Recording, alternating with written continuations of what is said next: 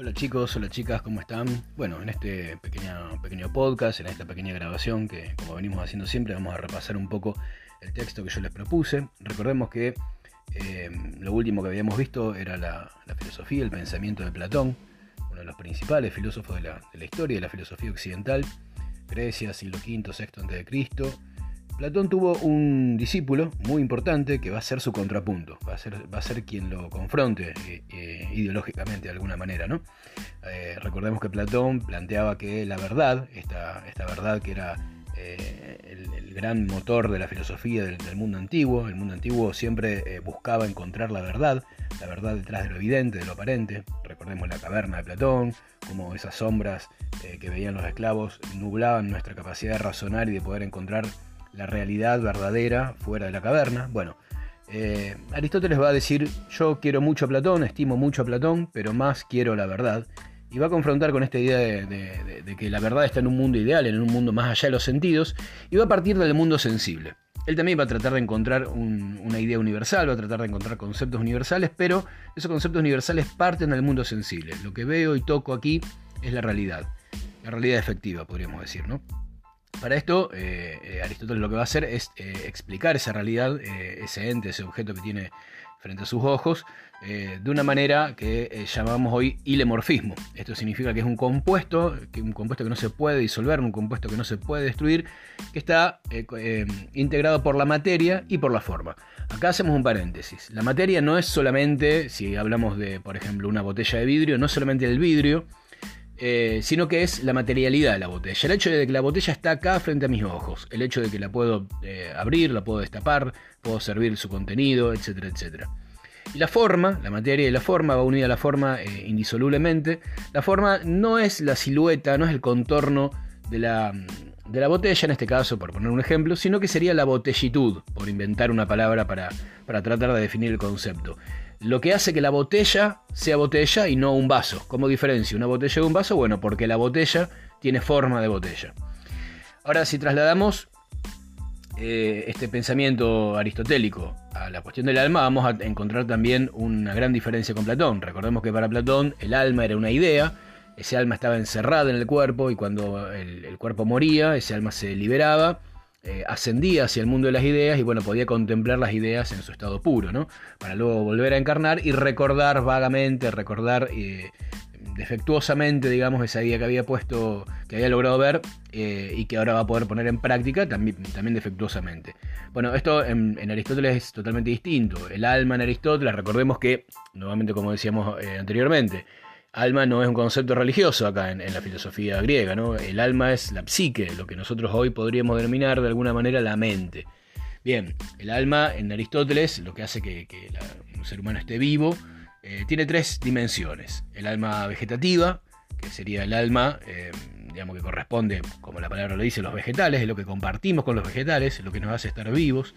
El alma sensitiva, es la que compartimos también con los animales, la que nos hace movernos, la que nos hace buscar el alimento, por ejemplo.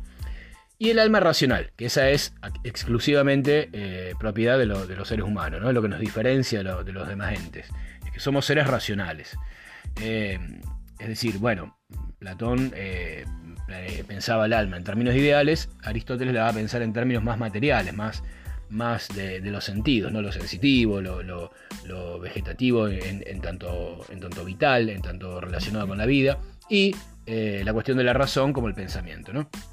Bien, si seguimos avanzando en el texto, vamos a ver que hay otros apartados, pero me interesa que lleguemos a algo muy importante que es cómo traslada eh, Aristóteles esto a su planteo político. Recordemos que, Platón trasladaba esto a, su planteo político, sus ideas, eh, eh, digamos, sus ideas filosóficas la trasladaba a lo político, planteando que, lo que había que construir era una república perfecta, ¿no? donde gobernaban los filósofos, que eran las almas de, oro, donde los que tenían alma, digamos, de bronce, eran los trabajadores, los que tenían que estar en la escala más baja, en el medio estaban las almas de plata, que eran los guardianes, los que tenían que velar por la seguridad de, la polis, del Estado, y de esa manera cada uno cumpliendo su función eh, iba a lograr eh, concretarse una república, una sociedad eh, equilibrada, perfecta.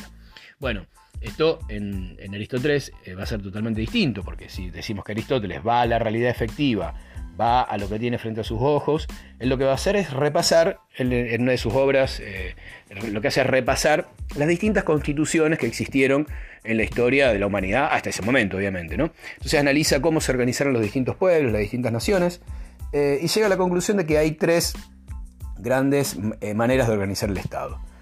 Siempre pensando en el bien común, ¿no? Siempre pensando que la sociedad tiene que organizarse en función del bien común. Entonces dice Aristóteles, si uno solo es el que gobierna y gobierna en función del rey común, de, perdón, del, bien común, esa persona, ese rey que va a gobernar en función del bien común y se lo hace de manera adecuada, va a ser una monarquía. Bien. Ahora, si este rey, este, este monarca que gobierna, empieza a desviar sus intenciones, empieza a gobernar para sí mismo y se olvida del bien común, lo que va a ocurrir es que vamos a tener una tiranía. En un segundo plano, eh, podemos decir que si es un grupo de elegidos, un grupo de, personas muy respetables, un grupo de, elegido entre los mejores, un pequeño grupo elegido entre los mejores, el que gobierna va a pasar lo mismo.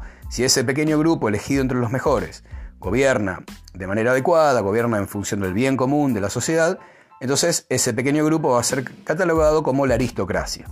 Ahora, Em, si, ese pequeño grupo que, se hace del poder empieza a gobernar para, ese, para ese, grupo, para ese mismo grupo, y, deja de pensar en el bien común, deja de pensar en la sociedad, entonces vamos a tener una oligarquía, dice Aristóteles. Y finalmente concluye que em, si tenemos que pensar en cuál es el menos malo de los sistemas, va a decir, bueno, la democracia es el sistema donde gobiernan la mayoría y donde eh, la mayoría evidentemente va a tender siempre a buscar el bien común. Esto puede tener una degeneración también política, que es la demagogia. No hay que caer en la demagogia. Sin embargo, eh, Aristóteles va a plantear esto de que la democracia de alguna manera es el menos malo de los sistemas. ¿no? Es una, máxima que nosotros también podemos encontrar en la política contemporánea, esta democracia a la que nosotros nos aferramos, porque es la manera que nos permite, eh, de alguna manera, disolver los conflictos a través del diálogo o, tratar de ponernos de acuerdo a través del diálogo y no de la violencia. Bueno, esto ya lo veía eh, Aristóteles eh, cinco o seis siglos antes de Cristo, eh, con su planteo de cómo debía ser la politeia, lo que él llamaba la politeia, una sociedad donde gobernara la mayoría para el bien común.